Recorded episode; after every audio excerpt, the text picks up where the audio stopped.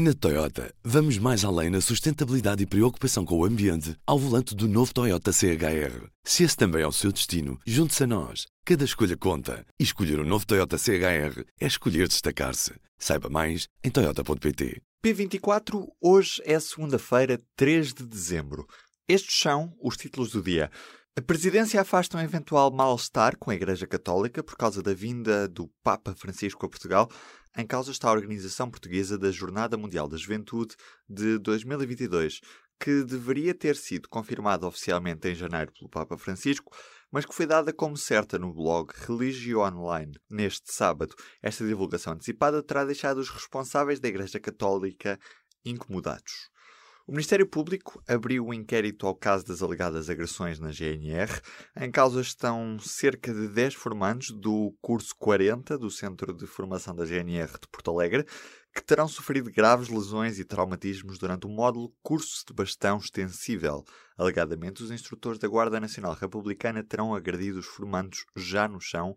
Alguns dos agredidos tiveram de receber tratamento hospitalar.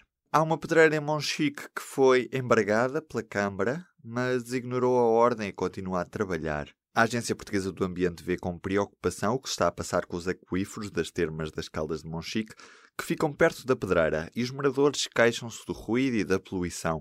A exploração mineira encontra-se licenciada há 30 anos, em nome de uma pessoa que já morreu há mais de dois.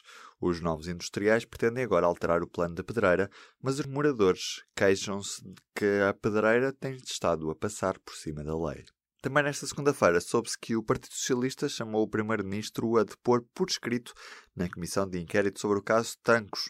O PS vai também ouvir a antiga Procuradora-Geral da República, Joana Marques Vidal. Bola no pé, Portugal vai defrontar a Suíça na semifinal da Liga das Nações. A seleção nacional joga no dia 5 de junho no Estádio do Dragão. Já a Holanda vai defrontar a Inglaterra no dia 6 de junho no Estádio Dom Afonso Henriques, na outra semifinal da competição. O jogo da final vai ser jogado dia 9 de junho na casa do Futebol Clube do Porto. A equipa que vencer a primeira edição da Liga das Nações vai receber 6 milhões de euros em prémios. Na Toyota, vamos mais além na sustentabilidade e preocupação com o ambiente ao volante do novo Toyota CHR. Se esse também é o seu destino, junte-se a nós. Cada escolha conta. E escolher o um novo Toyota CHR é escolher destacar-se. Saiba mais em Toyota.pt.